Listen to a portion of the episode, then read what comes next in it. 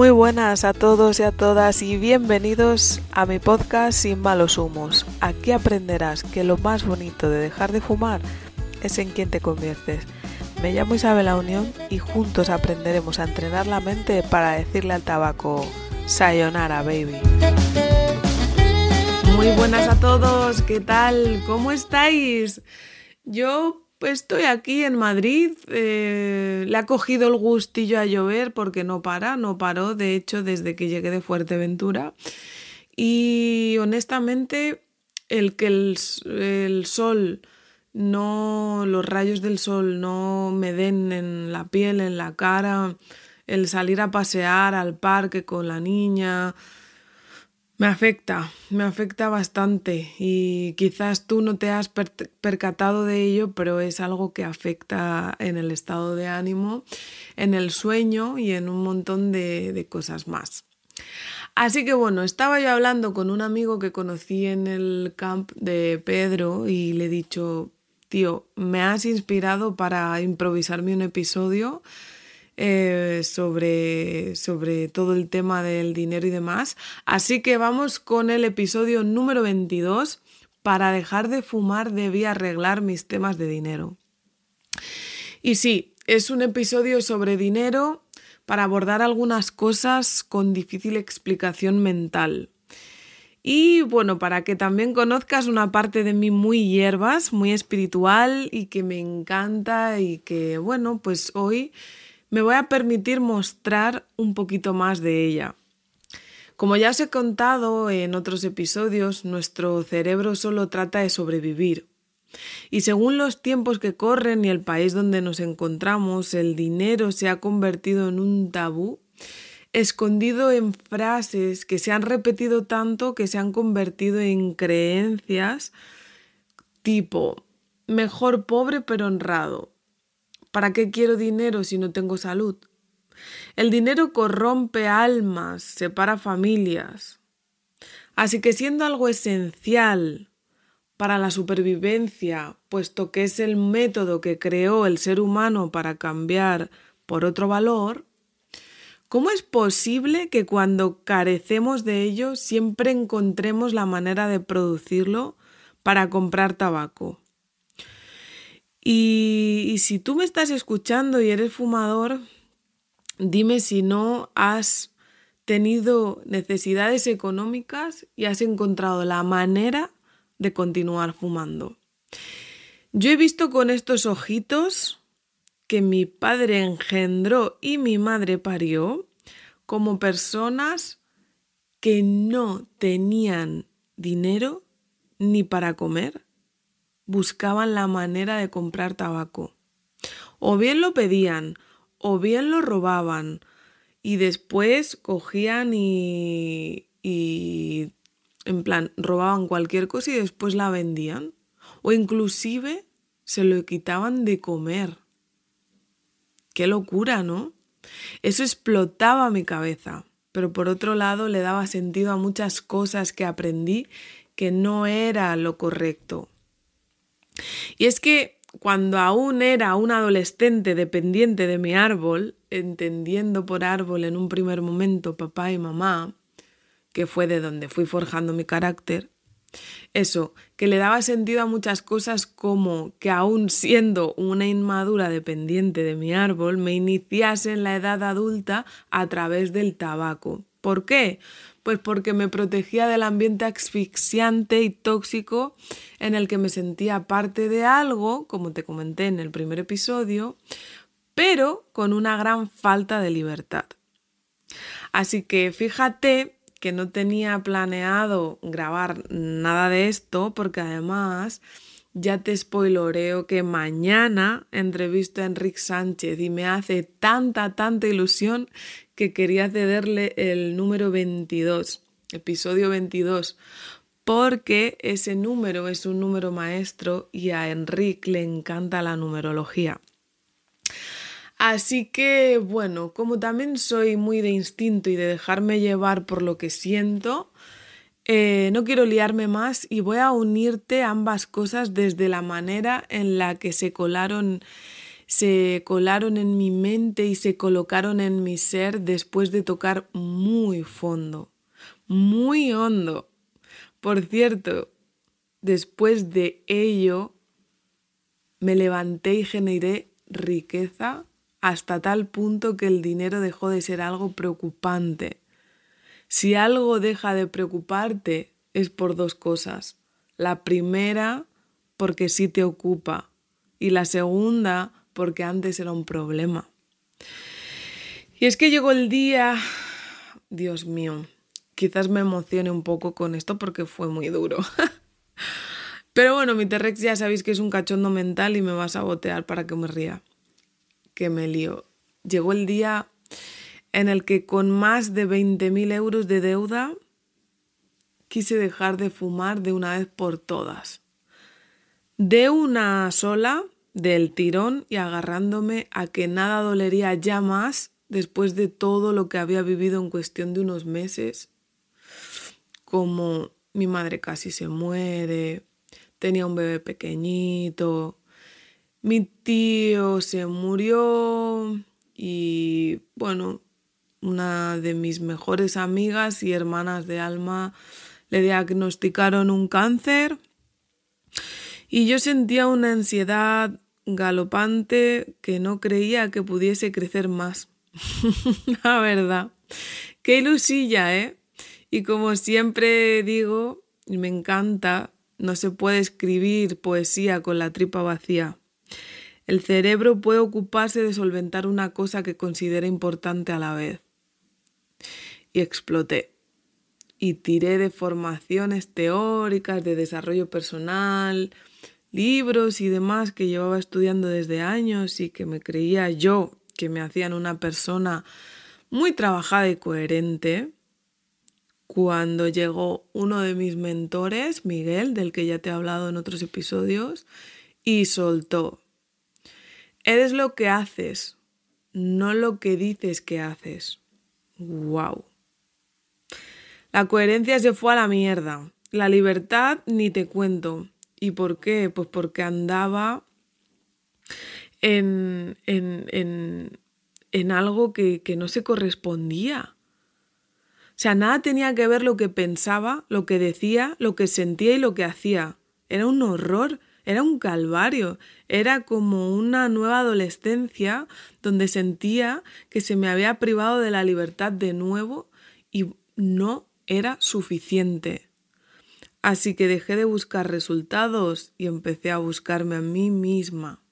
Entendiendo por resultados dejar de fumar, hacer deporte o ganar más dinero. Libertad y coherencia eran los nuevos cimientos de mi ecuación y me fui a por ellos pasase lo que pasase, haciendo lo que hiciese falta. Seguramente me habrás escuchado decir, y si no lo digo por aquí por primera vez, que la raíz desde el punto de vista de la biodescodificación y bioneuroemoción, vaya palabras, pero sí, que la raíz del tabaco y del dinero es la misma, es mamá. Te cuento cómo yo lo sentí y te hago una especie de spoiler porque esto es algo muy personal no tiene por qué resonarte ni ser igual en ti. De hecho, ya te anticipo que no va a ser igual en ti. Y que si no te resuena, puedes pasar unos minutos hacia adelante y, ya está. Si no, pues quédate a curiosear porque cuanto menos te va a volar un poco la cabeza. Cuando ponía un cigarro en mi boca, sentía seguridad, calma, cobijo, igual que me sentía, o, mira, igual que yo observaba que se sentía mi hija cuando chupaba de mi teta. De alguna manera era conectarme con ese sentimiento de falta de independencia que cuando era pequeña buscaba en mi mamá, porque cuando iba a hacer algo, si yo me volteaba y estaba mi madre, sabía que pasase lo que pasase, ella tendría la solución.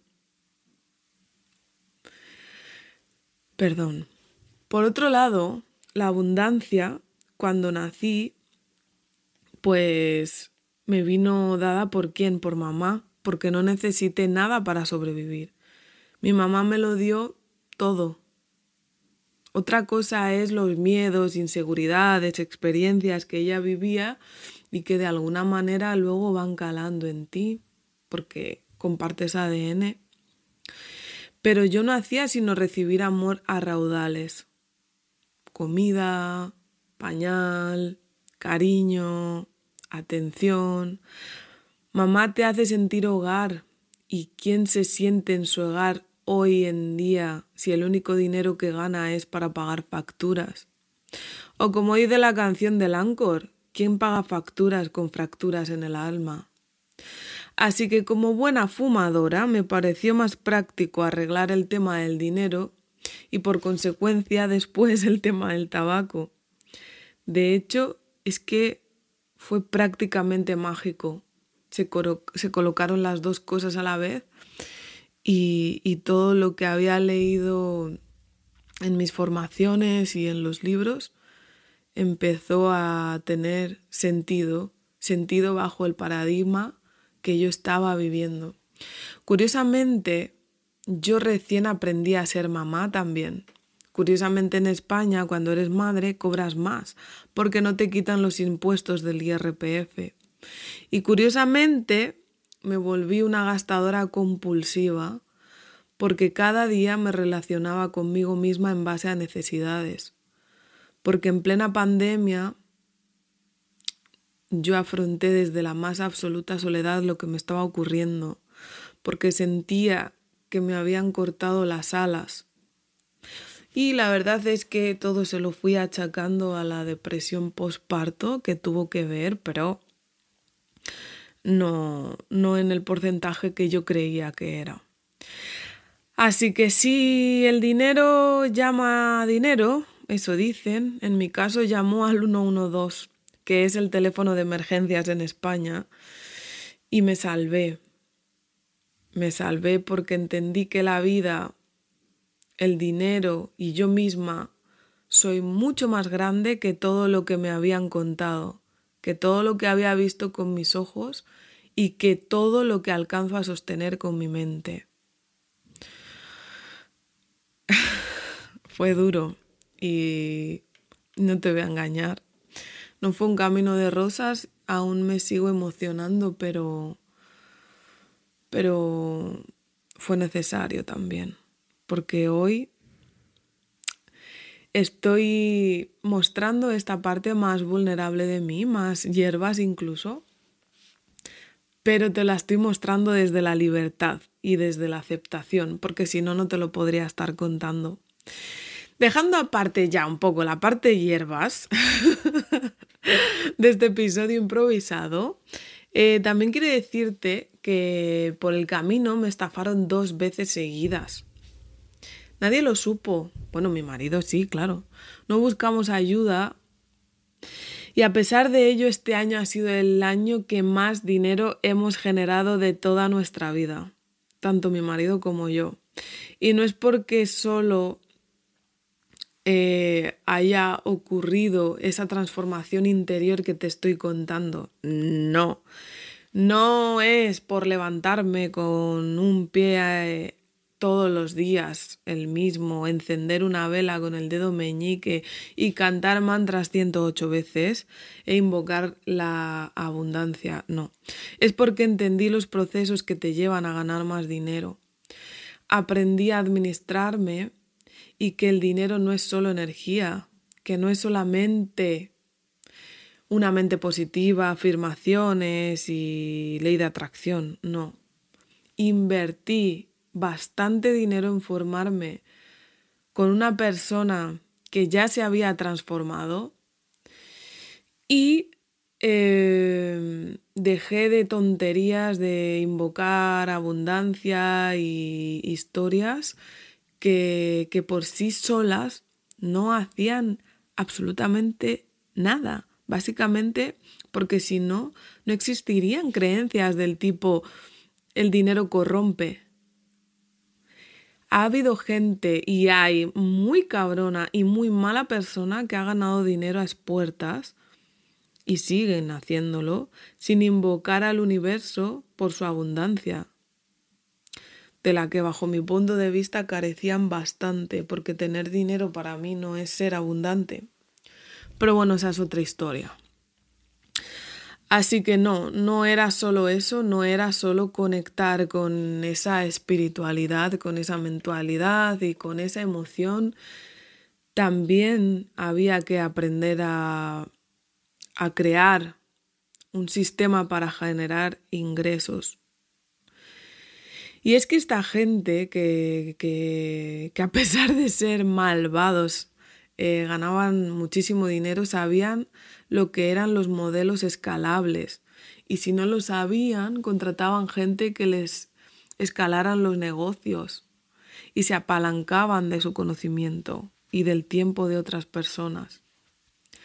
Lo que yo aprendí con mi experiencia es que la verdadera riqueza es sentirse suficiente, sea cual sea en el punto del que partas. Por eso mi casa está llena de esa frase y te la recuerdo cada episodio. Hoy te dejo con una frase que me inspira muchísimo. Si tu meta es el dinero fácil y cómodo, probablemente nunca llegues a ser rico. Si tu meta es ser rico, lo más probable es que vivas inmensamente cómodo. La saqué del libro La mente millonaria y, me voló bastante la cabeza porque siempre andábamos buscando resultados, buscando fin y nos olvidamos de, em, bueno, del camino, de la consecuencia, de, de, bueno, del sentido, del sentido de, que tiene todo y, y por lo que te estás moviendo. Sobre todo esto, hierbas y menos hierbas, sobre mente, sobre administración, sobre inversión, producción, mamá, papá, tu árbol, tus creencias, emociones, rechazos, fracasos y éxitos, em, así como la parte más de conexión con lo que para ti es el dinero, con esa espiritualidad, lo que quieres que sea desde tus valores y no desde tus necesidades. Te voy a estar hablando en los talleres presenciales que inicio en España, en concreto en Madrid, el próximo 17 y 18 de diciembre, con la colaboración de dos almas preciosas como son Judith Epam Dugan y Rita Shelley, una africana una rusa y una española. Esto mm, parece un chiste, pero es pura magia. Si te interesa, no dudes en contactar conmigo por Instagram. Ya sabes que mi Insta es arroba soy todo junto, o con cualquiera de ellas.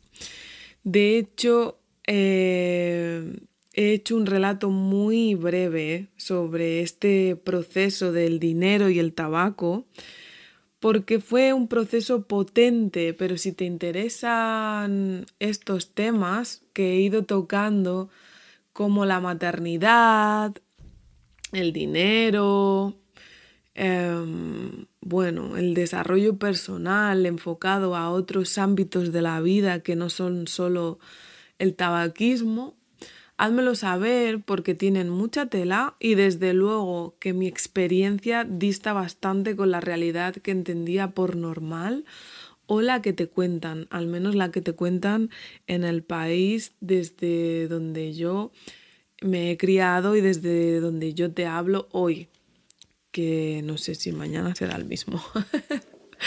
no es casualidad que esto resuene o esté resonando contigo no es casualidad que creas que es una bobería.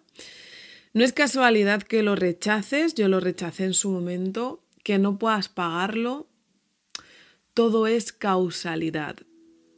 Lo que sí te digo es que si no hay cambio dentro, poca leche vas a ver fuera.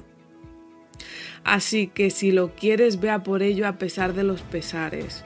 Y si no, no has sufrido lo suficiente. Yo te espero para abrazarte, para darte la mano y para iniciar tu proceso. Si has llegado hasta aquí, Gracias, gracias y mil millones de gracias. Recuerda que si otros hemos podido, tú también.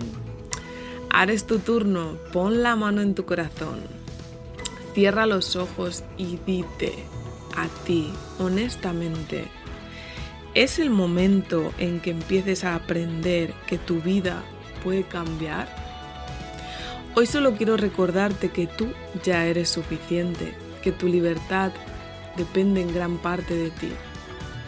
Y si no, léete el libro En busca del sentido de Víctor Frank.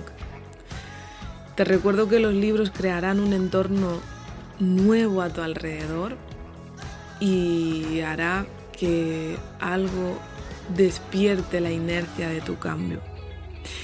Recuerda que juntos somos uno y nada a la vez y que nos vemos en la cima, amigo, amiga. Un abrazo fuerte.